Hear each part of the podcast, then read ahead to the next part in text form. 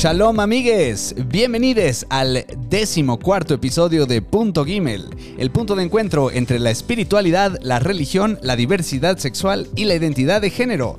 Yo soy su anfitrión Eli Nassau y en la producción y edición saludamos a Jonathan Sadovich. Esta semana nuestro invitado es un especialista en el estudio y educación del holocausto y el director de un museo que está por reabrir. Él es Bruno Chávez y en las noticias Celebramos el día para salir del closet esta semana. Mujer trans completa Minian en Inglaterra y entrenador de fútbol americano renuncia por racista y homofóbico. Todo esto y más en Punto Gimel. Ahora sí, Inematobu Manaim, o sea, cuánta alegría nos da el estar aquí reunidos en Punto Gimel.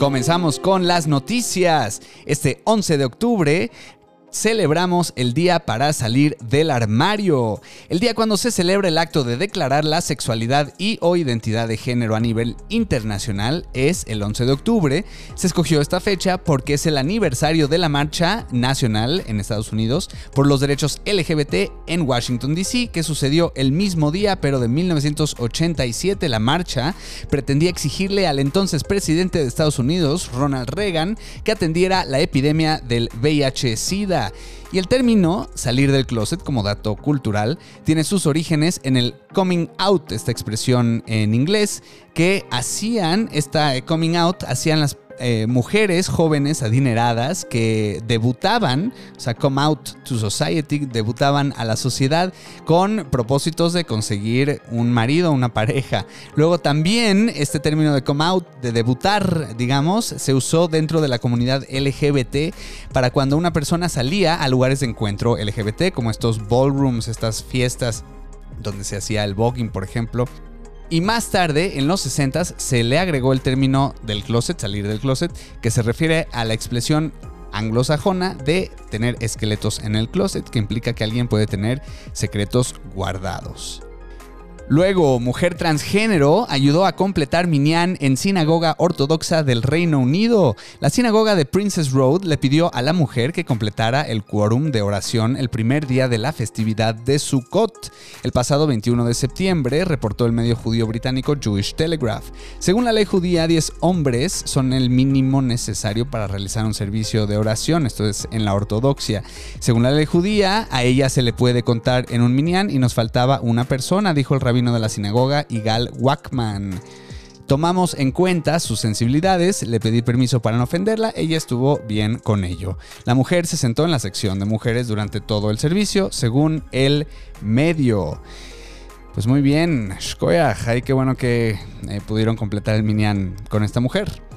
Luego, John Gruden renuncia como coach de Raiders por correos racistas, misóginos y homofóbicos. The New York Times informó que Gruden usaba con frecuencia un lenguaje misógino y homofóbico dirigido al comisionado Roger Goodell y otros directivos y jugadores de la NFL. Entonces, pues lo cacharon y lo despidieron. Y por último, revela DC Comics que nuevo Superman es bisexual. El personaje Jonathan Kent, hijo de Louis Lane y Clark Kent, también conocido como Superman, tendrá una relación romántica con una persona de su mismo sexo, reveló este lunes DC Comics. La decisión de que el superhéroe hombre de acero se declarara como bisexual es el ejemplo más destacado de editores de cómics que amplían el alcance de la representación LGBTQ dentro de sus cómics, de acuerdo con Variety. En agosto, DC publicó un número en el que Tim Drake, también conocido como Robin, el leal compañero de Batman, también se declara bisexual. Bienvenido, bienvenide, bienvenida a toda la gente LGBTQ de los cómics, tanto de DC como de Marvel. Muy bien, ahora sí vámonos con nuestro invitado. Muy bien, pues ya estamos con nuestro invitado de esta semana, Bruno Chávez. Bruno Chávez es humanista con más de 10 años de experiencia en el sector cultural educativo de México y el mundo, especializado en el estudio del holocausto y la importancia de su transmisión en aras de analizar la conducta genocida en el mundo contemporáneo. Columnista, docente de filosofía y de historia del mundo judío moderno y contemporáneo. Actualmente dirige el proyecto de reapertura del Museo Histórico Judío y del Holocausto, Tuvie Maisel. Bruno, qué gusto tenerte con nosotros. Muchas gracias, Eli. La verdad es que este es un gran proyecto. Les agradezco muchísimo la invitación. Me hacen muy feliz y de verdad les deseo muchísimo éxito porque justamente algo así se necesitaba. Muchísimas gracias, pues con invitados como tú seguramente lograremos éxito o por lo menos eh, pasar un buen rato y aprender. Exactamente, eso es lo más importante, pasar un buen rato. Sí, sí, sí. Pues eh, Bruno, tú y yo nos conocemos ya hace que unos 6, 7 años más o menos. Así es, mejor ya ni este, contar. Eh, mejor ya ni contar. según yo nos, nos presentó Luis Perelman, Así es. nuestro patriarca de, de Gimel, nuestro fundador. Uno es en realidad como el patriarca de todos, ¿no? O sea, un poco sí. sí, sí está, está muy involucrado en el mundo judío, LGBT y más. Y, me habló de ti, que eras, eh, yo creo que ya estabas dando clase de, filosofía o de historia en, la Tarbut. Pues mira, la verdad es que en la Tarbut he hecho y he sido de todo, ¿no? Eh, desde que regresé de Israel, la Tarbut la verdad es que me acogió. Y durante mucho tiempo, ya sabes que cuando uno es más joven se pregunta qué estoy haciendo aquí y afortunadamente la Tarbut fue este espacio en el que me logré dar cuenta que me apasionaba la docencia. No así la administración de la docencia. sí, eso siempre es del lado negativo de la docencia. Eso es de verdad lo más espantoso. Pero justamente eh, recuerdo perfecto que la razón por la que tuve yo contacto con Luis y con Ronnie en su momento fue porque fueron a dar una plática con la apertura de la Tarbut, fueron a dar una plática a los docentes y justamente la contestación de los docentes era lo que más llamaba la atención, como todo el proceso de pues, la falta de conocimiento, ¿no? Eh, los estereotipos, los prejuicios, y Luis lo trabajaba muy, muy bien, y Ronnie también como muy aguerridos, y a partir de ahí la pregunta era, ¿qué se va a hacer, no? ¿Qué se va a hacer para hablar de inclusión? ¿Qué se va a hacer para hablar de los alumnos y las alumnas y los alumnos, ¿no? Que tienen pues todas estas dudas, y esto era de verdad hace siete años, ¿no? Justo, sí, sí, sí. Donde no había leyes y ese tipo de cosas no habían crecido. Claro, ahora vale la pena mencionar que eh, el colegio Tarbut, donde yo estudié y donde tú das clase, eh, fue el primer colegio de la red judía que nos abrió las puertas a Gimel para hablar primero con el patronato, luego con les maestres y eventualmente con les alumnes, que fue una cosa increíble y muy conmovedora personalmente porque bueno, me hubiera encantado tener algo así cuando yo iba eh, en, la escuela, pero tenerlo eh, después y saber que la escuela está tomando acciones concretas para, para combatir la discriminación y eh, promover la aceptación se me hace algo eh, fantástico. No, la verdad es que también es una cuestión que a todos debería importarles, sin importar si forman parte de un colectivo o no, porque hay que recordar que abrir la puerta a la discriminación justamente es abrir la puerta a que cualquiera de nosotros sea rechazado, relegado, golpeado, violentado, ¿no? Entonces, eso es algo que de verdad la Tarbut hace sumamente bien y no lo digo porque trabaje ahí, eh, porque en realidad hoy día soy un docente de dos horas a la semana la verdad es que no soy un docente eh, de tiempo, no soy un docente que mm, reciba su gran mayoría del salario precisamente de esa actividad, pero sí es cierto que desde la primera vez yo recuerdo perfecto cuando te abrieron las puertas y fuiste a dar tu testimonio, y fuiste a platicar con los alumnos y fuiste a platicar, recuerdo perfecto que eran solamente en ese momento alumnos varones, ¿no? Recuerdo perfecto que eran alumnos varones, este, y recuerdo perfecto que ibas a dar tu testimonio y que te hacían preguntas puntuales y esas generaciones creo que salieron con otra conciencia y justamente con el valor de la no discriminación. Totalmente. Eh, mencionabas que eh, luego los maestres de la TARU tenían ahí como eh, reacciones variadas, pero ¿sientes que, ¿sientes que ha cambiado? ¿Sientes que es diferente? ¿Sientes que un maestro, maestra o los alumnos, los alumnos pueden ser eh, más abiertos consigo mismos o Sí, de la primera vez que recuerdo perfecto cuando casi casi era secreto que Gimel estaba dentro de la Tarbut, ahora ¿no? Me parece que es un caminar fabuloso. También recuerdo que una de las principales lecciones que yo creo que he adquirido en mi vida de Luis Perelman, una de mis principales lecciones ha sido, bueno, pero es un inicio. Es un caminar. Y esa lección yo creo que nunca la voy a olvidar porque creo que es aplicable para todo, ¿no? Eh, recuerdo que esa lección me la dio Luis justamente en el tiroteo ¿no? de 2016 en el Club Pulse en Orlando, ¿no? Recuerdo perfecto que mm, yo, como muchas otras personas, independientemente de la orientación sexual, identidad de género, ¿no? Eh, recuerdo perfecto que tenía muchísima indignación. Y una de las cuestiones que más me indignaba era precisamente estar parado desde acá en la cúpula del privilegio, ¿no? Sin hacer absolutamente nada. Y recuerdo que Luis dijo, pero es que la indignación es el inicio. Y, y, eso igual se, se, puede traducir a un poco la labor que hacen ustedes en los museos de memoria y tolerancia, ahora en el Museo eh, Judío del Holocausto que, en el que estás eh, trabajando, pero ahorita vamos con sí. eso. Y hablando de la educación, eh, Bruno, en la vida eh, podemos escoger algunas cosas. Una de ellas es qué estudiar del pasado. ¿Por qué decidiste estudiar los aspectos de la historia que tú estudiaste? Fíjate, yo creo que yo era muy joven cuando tú, bueno, creo que en realidad, y esto ojalá para todos los que nos escuchen, ¿no? Nos quede muy claro y tengamos en algún momento la idea de hacer algo diferente. Creo que en realidad se nos obliga a elegir qué estudiar cuando somos muy jóvenes. Eh, hay que pensar que cuando tenemos 18 años seguimos cometiendo errores de cuando teníamos 14, ¿no? Claro. Y no tenemos a veces criterio. también a los 34, pero no, está, no estamos en terapia. Sí, no, no, exacto. La, la, el consejo siempre es vayan a terapia. Sí. Bueno, vayamos todos a terapia, ¿no? Y una de las cosas que siempre me incomodó de haber, de haber elegido carrera fue justamente no saber para qué servía la historia. Todo el tiempo me preguntaba, ¿para qué sirve la historia? Porque si tú pones, no sé, a un chef, a un abogado, a un médico, a un actor, ¿no? Y a un historiador, el que menos retribuye en términos contextuales es el historiador. Mm. El historiador no va a curar no sé, un problema mental, el historiador no va a producir arte, el historiador no va a sacarte de un asunto legal, el historiador no va a cocinar nada. Y entonces, de verdad, hasta que yo no llegué a una, a una de las materias de la carrera que se llama Filosofía de la Historia, recuerdo perfecto que no supe para qué servía la historia, o sea, no sabía para qué servía la historia. Tampoco eso me lo aclaró, pero lo que sí dije es, debe tener alguna funcionalidad. O sea, en la, la pregunta ahí surgió. Y finalmente me di cuenta cuando tuve la oportunidad de estudiar en el Instituto Weizmann de Israel, ¿no? Y entonces recuerdo perfecto que independientemente de que sea una cuestión científica, alguien por ahí dijo, lo único que tenemos seguro del pasado es que decidimos qué estudiar de él. Uh -huh. Y entonces finalmente me cayó el 20 que la, de que la historia es en realidad como la terapia colectiva. Para mm. eso sirve, es la terapia colectiva. Y entonces cuando, no, cuando me pregunto, ¿no? Bueno, ¿cómo le hacemos para darle la vuelta a una relación dolorosa, para darle la vuelta al fallecimiento de alguien, para darle la vuelta justamente a cuestiones como lo de la pandemia, ¿no? Y continuar, es precisamente porque lo primero que hacemos es intentar cerrar ese círculo. ¿Qué nos pasa con la historia? Que colectivamente no cerramos círculos, al contrario, los dejamos abiertos y abiertos y abiertos, y son heridas y llagas que de verdad las traemos tan dentro, tan, tan, tan presentes, que terminan por agotarnos y por acabarnos colectivamente.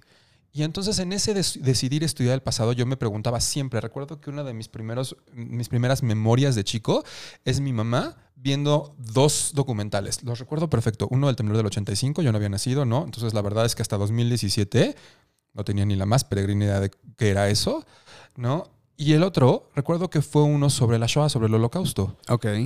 Y recuerdo perfecto que si bien esa experiencia no me determinó como un historiador que se dedica justamente a eso, sí recuerdo perfecto mis preguntas. Y recuerdo perfecto de haber tenido siete años a lo mejor cuando mucho, recuerdo que mi pregunta era ¿por qué están así? ¿Por qué están así? Ajá, ¿por qué están así esas, esas personas? ¿no? ¿Por qué están desnudas? ¿Por qué están desnutridas? Recuerdo perfecto que mi pregunta era ¿por qué? No, no tenía como forma de explicarme que eso era una constante, además, en nuestro mundo, no, no solamente en el holocausto, es una constante en nuestra sociedad y en nuestro entorno, ¿no? Y entonces, si bien ese, ese no fue, digamos que el gatillo, sí fue el hecho de, en la Universidad Iberoamericana, haberme acercado al Departamento de Cultura Judaica y justamente ahí fue mi primer trabajo como historiador en el Departamento de Cultura Judaica. Y recuerdo perfecto, así nunca lo voy a olvidar, un evento que se hizo justamente para Yom HaShoah, en el que nos dieron un lápiz con la fotografía de una persona cuyo nombre no se conocía. Uh -huh. Y solamente sabíamos que había muerto en Auschwitz. Mm. Y ahí fue donde finalmente me, me, donde finalmente me hizo sentido esta idea de podemos elegir qué estudiar. Y entonces yo elegí estudiar a esas víctimas. No quiero tanto, o sea, y eso lo hago trabajo para Yad Vashem, por ejemplo, ¿no? Y una cosa que hago en Yad Vashem es intentar hablar del testimonio y no del perpetrador. Creo que estamos saturados de perpetradores y en muy pocas ocasiones hablamos de la víctima.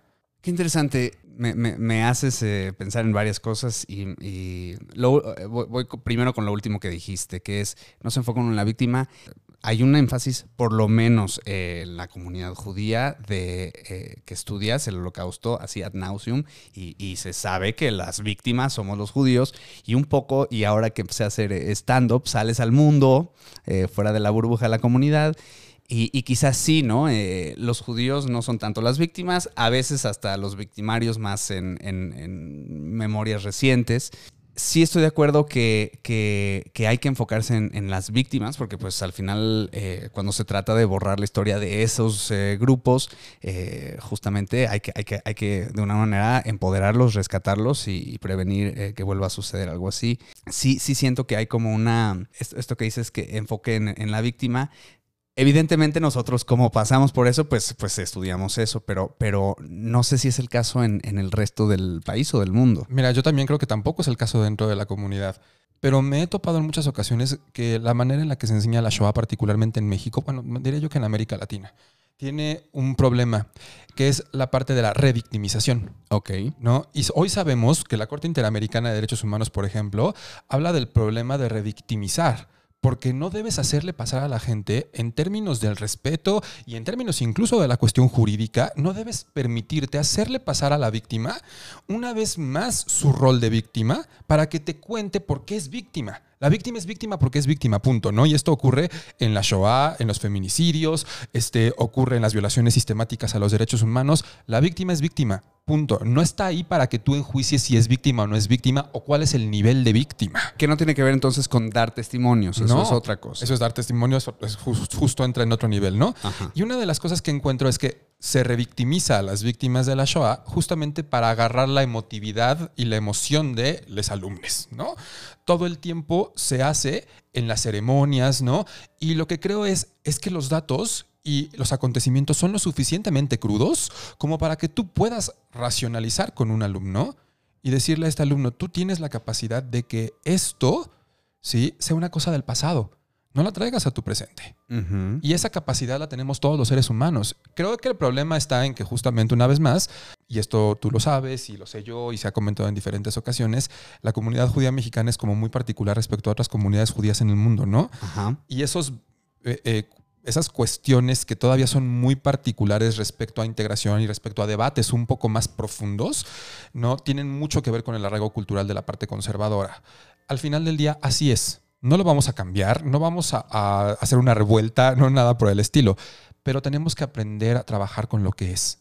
Y eso implica también un, un respeto directo, no solamente al docente, sino también a los alumnos, ¿no?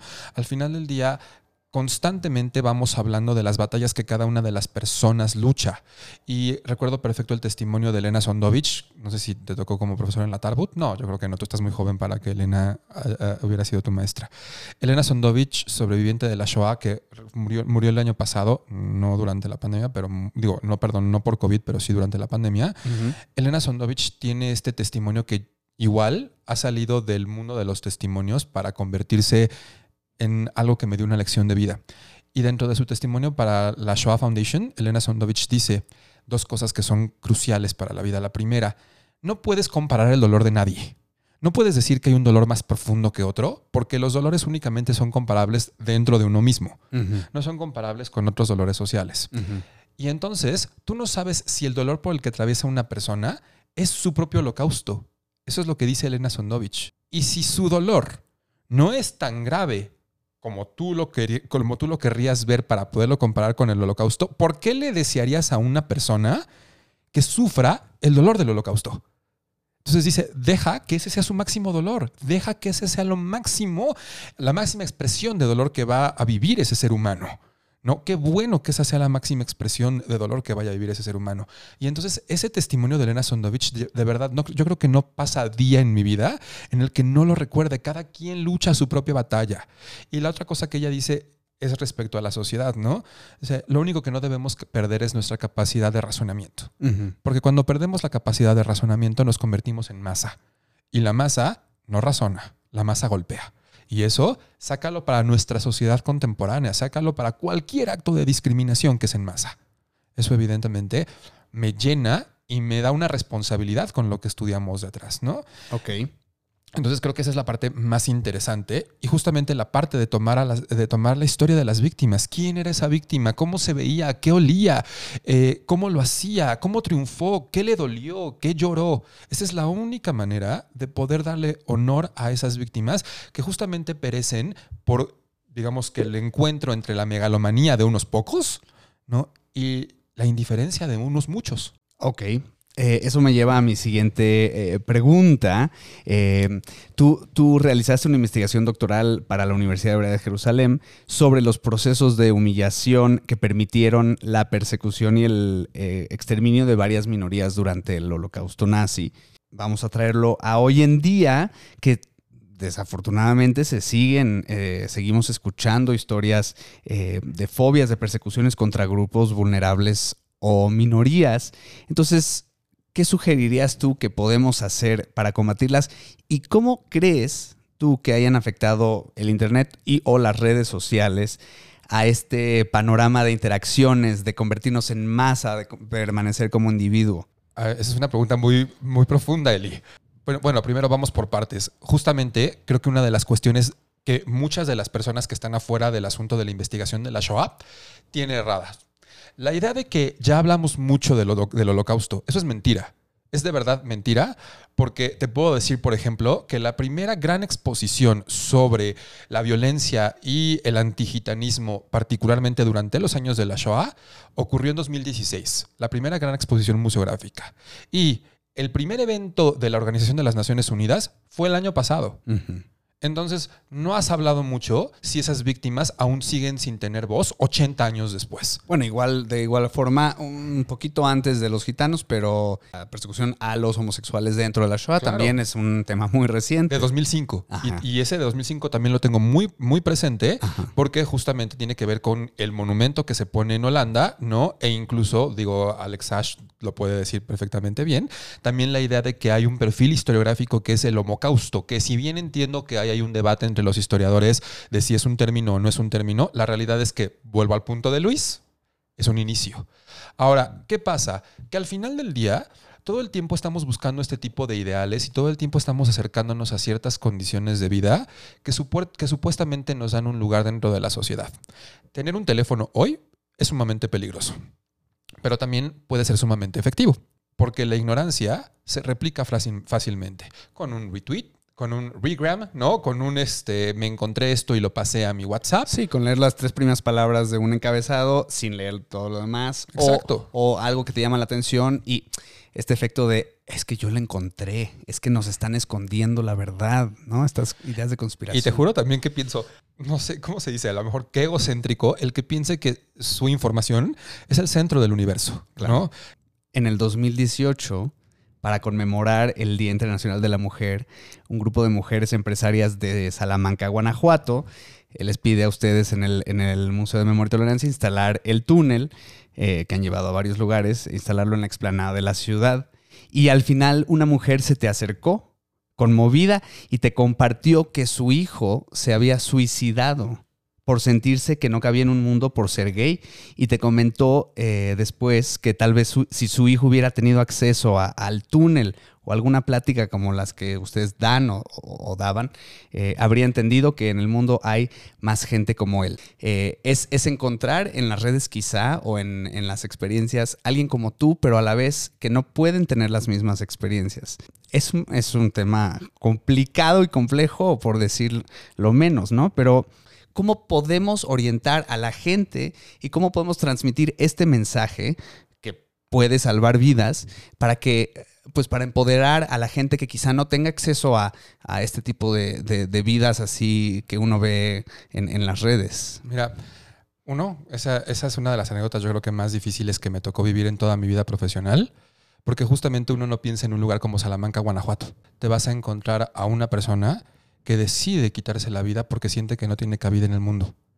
Como que cuando sales a hablar de discriminación y sales a hablar de rechazo y sales a hablar de violencia, lo hacemos desde un lugar como de urbanización, ¿no? Y pensamos en la violencia que se vive, por ejemplo, en el metro y en la violencia que se vive en los cinturones de miseria. Nunca pensamos en un lugar como Salamanca, Guanajuato. Que como Salamanca, Guanajuato hay miles y Es la mayoría, ¿no? Claro. Entonces, eso es lo que no pensamos. Tenemos, digamos que la oportunidad de vivir en las metrópolis y no pensamos en lo que pasa por la cabeza de una persona igual de valiosa o igual de no valiosa, para no tener una carga moral, ¿no? Que cualquiera de nosotros. Después veo este tipo de publicaciones justamente eh, eh, de influencers y justamente de gente que tiene acceso a una plataforma, lo que pasó con algunos influencers que ahora están en prisión, ¿no? Eh, preventiva. Y pienso, es que justamente ellos sí tienen todo el derecho de decir lo que les venga en gana, pero nosotros deberíamos como formadores, como educadores, como gente que trabaja en cultura, como gente que trabaja en arte, tener acceso a un espacio donde pudiéramos decirle a la gente, sí, pero aprende a ser selectivo. Aprende que de esto te va a servir y qué no te sirve. Desecha eso que no te sirve, porque eso que no te sirve es peligroso. Eso que no te sirve genera odio. Eso que no te sirve genera que exista dolor en otros seres humanos. Y precisamente tomó el caso, ¿no? Este caso tan famoso eh, eh, de la youtuber, ¿no? Que eh, está en, prisión preventiva precisamente por haber afirmado que tenía posesión de pornografía infantil.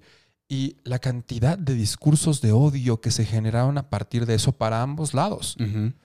Y constantemente leía yo justamente en redes sociales esto de, pues sí, pero ella, hay un video en el que la víctima, una vez más, no, en el que la víctima admite que no fue violación. Yo quisiera tomar un segundo y decir, nuestro problema es que no entendemos que la víctima es víctima, sí o sí. Nuestro problema es que no entendemos que en efecto la ley dice que eres inocente hasta que se compruebe lo contrario, pero la ley también dice que la víctima es víctima. Así nada más. La ley no depende de lo que la gente piense sobre los derechos sexuales y reproductivos de las mujeres. La ley no depende de lo que la gente piense si la Torah, el Talmud, el Tanaj o la Biblia de Jerusalén, ¿no? Piensan sobre las relaciones eh, eh, entre personas del mismo género.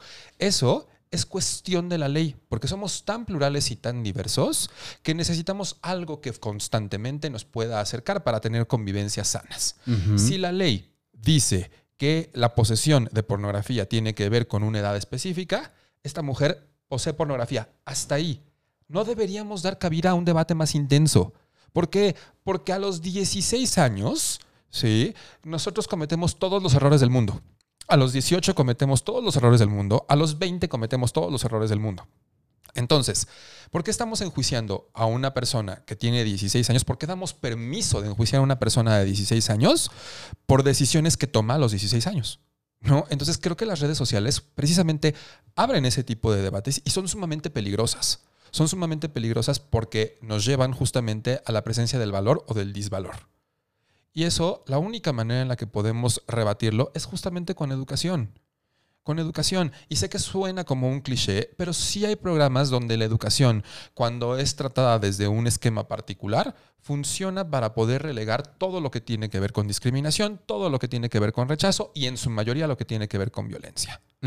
¿No? Claro, en el caso de México, la cuestión educativa se junta con la cuestión pobreza y eso es muy lamentable. Sí, también me hace un poco de cortocircuito, si te soy honesto, el tema de la educación y la religión, hablando por ejemplo de colegios judíos, o eh, colegios que vienen con un, o colegios privados, incluso, incluso la ley, que no es, no es eh, eterna, sino que, se va ajustando a la sensibilidad. Eh, tiene que ser cambiante pensaría uno que por el bien de la mayoría o de, todos, eh, o por lo menos que se vaya acercando poco a poco a eso. Pero claro, entonces tienes esta, esta paradoja de recibes una educación por un lado que dice una cosa y por el otro dice es que este libro pues dice esto, entonces eh, pues ¿cómo, cómo vas a diferenciar y a cuál vas a seguir. Fíjate, Em, y esto eh, también, eh, hablándolo en el tema LGBT, que es un tema clarísimo que, con lo que nosotros eh, nos enfrentamos. Y además es coyuntural, ¿no? porque una de las realidades es si tú notas, por ejemplo, los casos de, discriminación, constantemente comparten ciertas cuestiones, los grupos originarios constantemente eh, eh, comparten ciertas cuestiones. El hecho de ser relegados, el hecho de ser señalados, el hecho de ser, eh, de que existe una especie de autoridad, ¿no? Puede ser moral, puede ser escrita, puede ser jurídica, ¿no? Pareciera que esa condición moral está presente en todos los grupos que son discriminados. Una cuestión que es cierta es que tampoco podemos decir que estos libros, que estos dogmas de ley, ¿no? Son justamente eh, permanentes. Todos tienen que cambiar. Por supuesto que tienen que cambiar. Lo que es cierto, y eso es un debate constante, es que no podemos adecuar textos y aquí voy a ir más allá de la creencia, ¿eh? porque vamos a suponer, vamos a suponer que todos creemos justamente que la Torah le fue entregada a Moshe. Vamos a suponer que todos lo creemos. ¿no? estamos suponiendo. Así. Por una fuerza divina, dices. Así es, por este una fuerza divina, y entonces aquí se le entrega la, eh, la Torah a Moshe. No, yo no creo que si esta fuerza divina este, perfecta, porque pues desde eh, Sócrates se discute que la única idea de perfección es Dios. No creo que esta idea perfecta, que es tan perfecta, haya pensado, pero esta ley es permanente y no va a cambiar nunca. No, no creo que esa fuerza divina haya dicho, esta Torah está diseñada para este momento en específico, hace más de 5.780 años, ¿no? No creo que eh, eh, esa fuerza que es tan perfecta haya designado esos, esos textos como textos inamovibles. Lo que tenemos que aprender es que nuestro problema en el acercamiento a cualquier tipo de fuente religiosa o no, se encuentra en la parte de la hermenéutica, no en la de la heurística. nos, topamos con pared en la interpretación. No podemos exigirle a la gente que viva su vida como está diseñado en un texto en el que uno cree con mayor o menor voluntad. No podemos exigirle a la gente que viva de esa manera. Claro que no. Lo que sí podemos hacer es intentar encontrar esos puntos en común que se encuentran en, el lapso de toda la historia e, y aplicarlos a nuestra realidad. Y yo creo que una cuestión muy importante de todas las religiones, no hay ninguna religión que esté basada en el odio. No hay ninguna. Pues no, no, tampoco creo. Todas, todas se enfocan en el amor, claro. su versión del amor. En la versión interpretativa del amor, por supuesto, ¿no? Pero no hay ninguna religión que diga, cuyo primer mandamiento sea, vas a odiar a todos. Y justamente me regreso al, caso de la Shoah. Eh, una cuestión que me he encontrado en todos los testimonios, por ejemplo, no sé si eh, em, has tenido tú y tus radioescuches, haya tenido, por ejemplo, la oportunidad de visitar la exposición que hay en el Centro de Documentación Judía en eh, Berlín. Hay una, eh, eh, se encuentra en la parte de abajo del monumento a los judíos asesinados de Europa. Y una de las cosas más impresionantes de este centro de documentación es justamente que tienen proyectadas em, como estos em, acercamientos a cartas que personas están mandando desde guetos, campos de concentración, cárceles, a otros seres queridos. Y las cartas, todas, todas las cartas que hay ahí, tienen resaltada la parte de, te extraño, no lo voy a lograr, ¿no? Eh, quisiera que me ayudaras. Tienen resaltada la parte de, fue una gran vida contigo, cuida a nuestro hijo, espero que estés bien, no hay ninguna de estas cartas, que de verdad son cientos de cartas las que tienen proyectadas en el centro de documentación, que diga, dile a mi vecino que es un hijo de tal por cual. Entonces eso significa que incluso en los peores momentos, ¿no? los seres humanos estamos constantemente intentando agarrarnos a esa parte de la esperanza. ¿no? No hay ningún caso, ningún caso de donde se haya recuperado algún testimonio de discriminación, donde la víctima, una vez más, no el tema de la víctima, donde la víctima que está siendo golpeada, que está siendo apabullada, que está siendo buleada, que está siendo no violentada, en ninguna la víctima comienza a gritarle al victimario, hay eh, alguna, algún improperio. En ninguna. ¿Cuándo es cuando sí? ¿Cuándo es cuando no vamos a los lugares bonitos de la humanidad? Yo creo que desafortunadamente el problema es que el morbo vende. Al final del día, justo la parte en la que yo me especialicé como tal, ¿no? Eh, es en judaísmo de Holanda. Y una de las cosas que, con las que me he topado es que a mucha gente cuando doy ponencias, ahorita por ejemplo hice una colaboración con el Museo Judío de Nueva York, y cuando hablo de este tipo de temas, por ejemplo de los, del caso de los judíos en Holanda, a la gente le salta muchísimo la parte de no persecución la parte de una vida plena, la parte de eh, lo chistoso es el chisme que se arma entre la propia comunidad, la parte de el cristiano no te odia, la parte del judío no te odia, ¿no? Eso no vende tanto como sí lo vende, por ejemplo, el hecho de que yo hable, eh, eh, una cosa que, es muy taquillera, por ejemplo, son los textos que hablo, que, armo justamente sobre la persecución de homosexuales durante la Shoah. Y la gente quiere saber eh, de las torturas, y la gente quiere saber de los testimonios, y la gente quiere saber cosas muy puntuales, por ejemplo, que incluso tienen que ver con genitalidad. Y me ha tocado que me las preguntan. Yo quisiera ese tipo de preguntas profundas cuando hablo del judaísmo en Holanda antes de la persecución nazi. Que sí hay cosas muy profundas y que sí hay cosas que vale la pena aclarar, ¿no? Porque la vida está compuesta de ambos momentos, ¿no? Tenemos los picos más altos y también tenemos los baches más profundos. Justamente esa es la vida. Y hace poquito mi asistente me decía, ¿no? No te, no te, sientes mal de todo el tiempo estar hablando de tragedia, de tragedia, de tragedia, de tragedia. Yo creo que yo la manera en la que lo he solventado es que tengo, la verdad, tengo un humor muy negro. No, no, tengo un humor muy negro con todo el mundo, no tengo un humor muy negro eh, eh, con la gente a la que no conozco, no tengo un humor muy negro de primera entrada, pero tengo un humor muy negro porque si no todo el tiempo viviría deprimido. Y esa es la manera en la que yo he logrado armar mi propia defensa a escuchar cosas como vi cómo mataban a mi madre. ¿no? Eh, tengo un testimonio muy presente de, un curso que doy de Randy Darfur, ¿no? de una niña de seis años a la que en seis segundos le cortan la cabeza a su madre y le dan un balazo a su padre. Y ella tiene que sobrevivir. Entonces yo creo que ese tipo de herramientas todo el tiempo estarían carcomiéndome los pensamientos si no tuviera yo ese tipo de humor, ¿no? Y mis alumnos sí se dan cuenta, ¿eh? Ok. Bueno, precisamente el humor es una gran herramienta, bien lo sabemos les judíes, para no rendir, o sea, para, para ser irreverentes o para, para procesar de una manera este, poder terapiar estos eh, dolores terribles, ¿no? Eh, la cuestión es bueno, eh, dicen, ¿no? La comedia es tragedia más tiempo. Entonces, ¿cuánto tiempo tiene que pasar? Pero, pero, pero sí, eh, yo creo que el, humor, eh, la comedia es una herramienta importante para, para poder decir, eh, aquí estoy, estoy hablando de esto, sobreviví y ya puedo hablar de eso, ya me puedo reír. ¿no? Pues qué bueno que lo veas así. Ahora, no sé qué humor le puedas encontrar a una niña que vio a... No, no, no, ese tipo de cosas, pero, más bien agarro humor de otras cosas que son cotidianas y lo más importante es que eso es algo que a lo mejor no, cuento mucho de mi vida privada, pero comienzo, comienzo conmigo mismo, ¿no?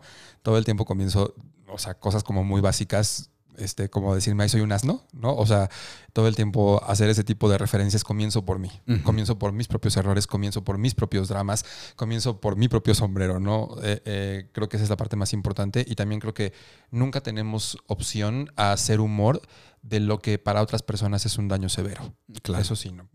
Hay cosas que me dan más risa porque si no, creo que yo no habría logrado levantarme de tanto testimonio, ni de tanta entrevista, ni de tanto más bien, más allá del dolor, de la potencialidad destructiva que tenemos todos los seres humanos. Eso es de verdad lo que más me asombra. Esa es la cuestión, ¿no? También una paradoja de, la, naturaleza o esta cuestión destructiva de la que hablas, eh, que un poco supongo la, historia trata de eh, evitar que se repitan este, esta serie de acontecimientos. Entonces, ¿es, ¿es nuestra naturaleza ser así destructivos? Fíjate, Kant decía, eh, hay en el ser humano una inclinación natural al mal. Y entonces cuando lees un poco esa frase de Kant, a lo que él se refiere es que si bien hacer el bien y hacer el mal son acciones, justamente eso, ¿no? Son acciones, es una cuestión de accionar. Eh, Kant se refiere a que generalmente el mal es más sencillo y es más llamativo y es más superficial y es más inmediato, ¿no? Hacer una cosa bien pues puede tomar mucho tiempo, ¿no? Y estudio y esfuerzo y trabajo como desde leer una nota completa en Twitter Así hasta todo lo demás. Exacto, ¿no? Ese es el mejor ejemplo, hasta todo lo demás. Por ejemplo, tú como actor lo sabes, ¿no? Si quieres representar un papel bien en teatro, ¿cuántas cosas no tienes que leer, meter, hacer, ¿no? Vivir el personaje, o sea, hacer las cosas bien toma más tiempo que hacerlas mal. Totalmente. Eso es a lo que se refiere Kant, ¿no? Con que hay una en el hombre una inclinación natural al mal. Sí. Y entonces Kant también habla, por ejemplo, de la decisión. Pero dentro del decidir, decides hacerlo mal y decides hacerlo bien. Cualquiera de las dos situaciones son decisiones. Y dentro de estas decisiones es donde los seres humanos estamos parados todo el tiempo, constantemente tomando este tipo de decisiones. Eh, Kant también dice, la única manera en la que tendrías derecho a hacerle daño a otro ser humano es si el daño tiene como beneficio no un fin mayor. Si no, ¿Por qué lo estás pensando? ¿Por qué siquiera lo estás pensando? ¿No? ¿Por qué estás pensando en dañar a otra persona con tu comentario, con tu actitud, con tu forma de, eh, eh, enjuiciar a los demás? Y una cuestión que he aprendido justamente, y esto por eso te digo que lo más interesante es la forma en la que he aprendido a llevarme estas cosas, particularmente de la Shoah, ¿no? Pero de todo el estudio que he hecho respecto a la parte de genocida, es si a la otra persona le hiciste daño, no, no importa si tenías la intención o no la otra persona sufrió. ¿no? Y, nos encanta decir, para justificarnos, es que no era mi intención. No importa, se lo hiciste. Y en ocasiones, un lo lamento es muchísimo más profundo que un, no, es que no era mi intención. Puede no ser tu intención, estoy de acuerdo, y todos fallamos, y todos somos seres humanos, y todos estamos, somos cambiantes, y no cometo los mismos errores, no hoy a mis 31 que este, hace 10 años, ¿no? Está bien, completamente de acuerdo. Pero lo hiciste. A alguien le dolió. Y a esa persona que le dolió, en muchas ocasiones para obtener este cierre del que hablábamos hace rato, ¿no?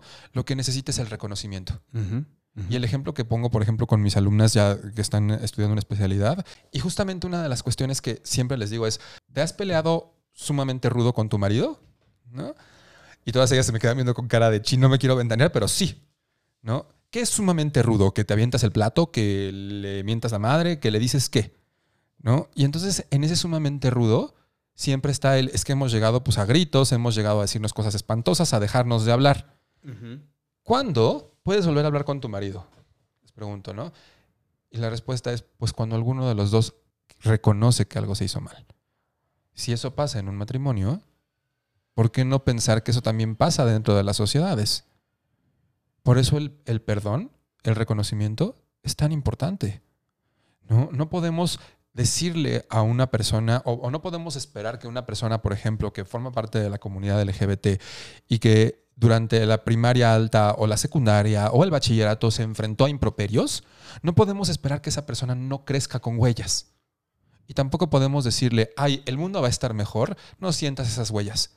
Esas huellas son definitorias en tu proceso de crecimiento.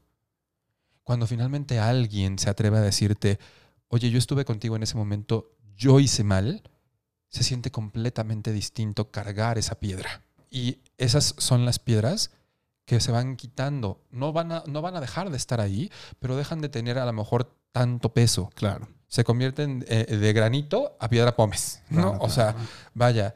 Y eso es lo más importante. Lo genuinamente más importante es reconocer y todos le hemos hecho daño a alguien. Claro. Y seguramente a nosotros nos han hecho daño también. Por supuesto. Entonces, eh, sí, estoy de acuerdo. Precisamente hace una, un par de meses me topé a uno de mis bullies, si no es que el más, mi bully más tremendo de la, de la prepa, y efectivamente me pidió perdón. Y eh, fue, fue increíble como se sintió un espacio así liberado y no, me paniqué porque no sabía qué hacer con ese espacio. Eh, muy, muy impresionante. Pero bueno, no hablemos de mí, mejor hablemos más de más de ti. Eh, Benjamin Franklin dijo que incluso el más grande de los errores es más significativo que jamás haberlo intentado. Si pudieras regresar el tiempo y cambiar un evento de tu vida, ¿lo harías? Y si sí, ¿cuál sería? La verdad es que yo creo que sí lo haría. Tengo varios. Escoge uno. A ver, si tuviera que escoger uno eh, eh, que haya sido cambiante, sí, sí lo haría. Sí, sí, sí sé definitivamente cuál. Sí creo que eh, en alguna ocasión tuve un novio al que le mentí, le hice daño y esas, e, ese daño quedó en secuelas de su vida. Y a pesar de que he pedido perdón y a pesar de que me he enfrentado a ese tipo de cosas, la verdad es que sí preferiría jamás haberlo hecho. Mm. También eso lo veo a la distancia, ¿no? También eso lo veo a lo mejor con 31 años, ¿no? Y no con veintitantos que, que fue cuando pasó. Pero si me pusieras a elegir, sí, sí lo haría. Sí no cometería ese error. Bueno, cometemos errores, somos humanos. Sí, sí. Y si pudieras eh, cambiar algún evento histórico de la historia así mundial, universal, ¿lo harías? ¿Y cuál sería? No. No. Híjole, ya sé que suena muy cruel porque me dedico al estudio de la Shoah. Tal vez lo que sí te diría, porque no, no, no tendría yo nunca la capacidad de cambiar un momento histórico, pero lo que sí te diría es que lo que sí me encantaría, y sí podría dar mi vida si existiera así como este poder supremo que lo hiciera, por ir al momento en el que inicia esta cuestión antisemítica, ¿no? No nada más en, Europa. Estás hablando cuando nació el primer judío. Ajá, exacto. Es que justamente también hay el propio debate, ¿no? Cuando comienza el antisemitismo. No, pero cuál de todos los Por ejemplo, hablando del, hablando como de, por ejemplo, de la Alemania nazi, sí. si tal vez estoy seguro de que no tendría yo la potencialidad de cambiar ninguno de estos eventos, sí estoy seguro de que me encantaría, me encantaría poder decir en algún momento de la historia, en 1920, en 1925, el peligro del antisemitismo. ¿no? Mi cruzada en la vida, hace la semana pasada tenía yo una junta justamente en el Museo Judío Tubi y tenía yo una reunión en la que ¿no? Me, me, preguntaban, ¿por qué estudiar el antisemitismo? ¿Por qué el antisemitismo? Porque el antisemitismo mata. Y el antisemitismo es la puerta de entrada a todos los antis. Eli, a todos los antis. El antisemitismo es la puerta de entrada al racismo, es la puerta de entrada a la homofobia, es la puerta de entrada a la transfobia. Porque una persona que es a la islamofobia, ¿no? Una persona que es antisemita termina siendo anti todo. Y esa preocupación la tengo de verdad casada, yo creo que en mi ADN, ¿no? Pienso que mi obligación tendría que haber sido en algún momento garantizar a mis alumnos que el mundo al que salieran, porque solamente tengo alumnos judíos, ¿no? No fuera un mundo antisemita. Y entonces sí siento que si tuviera yo la oportunidad en algún momento de la historia de corregir ese pensamiento, de decir, esto mata, lo haría. Ok. Entonces, estamos hablando de una quizá reflexión, de un estudio, pero, pero precisamente parte de lo que hacen los museos, eh, como el de Memoria y Tolerancia, y supongo que el de Tu Villa Maicel, es no solo quedarse en la reflexión y en el estudio, sino llevar a la acción. Entonces, uno o dos o tres pasos que podemos hacer hoy concretamente para empezar a combatir antisemitismo, anti lo que quieras. Híjole, como pasos, como manual, no hay. Pero sí te diría, fíjate muy bien a quién estás discriminando. Eso mm, así es, también es otra lección que aprendí. o sea, es un acto de autoconciencia. Es. es. elevar nuestro nivel de conciencia. Todos discriminamos algo o a alguien. Y solemos pensar que hay discriminaciones buenas, porque las discriminaciones buenas, entre comillas, ¿no? Son aquellas, por ejemplo, que nos llevan a prevenir ciertas cosas. Ok. No hay discriminaciones buenas. Ninguna discriminación es buena. Entonces, si existiera alguna especie como de manual no tengo la respuesta, pero si existiera alguna especie de manual, sí te diría, fíjate muy bien a quién discriminas. Porque la misoginia inicia desde lo más ínfimo del vocabulario, desde los señalamientos más estructurales respecto a la vestimenta, respecto a la forma en la que se habla, respecto a, no sé, las emociones, todo eso forma parte de un esquema más grande de violencia. Entonces, fíjate muy bien a quién discriminas. Ese sería el primer paso. Todos discriminamos a alguien.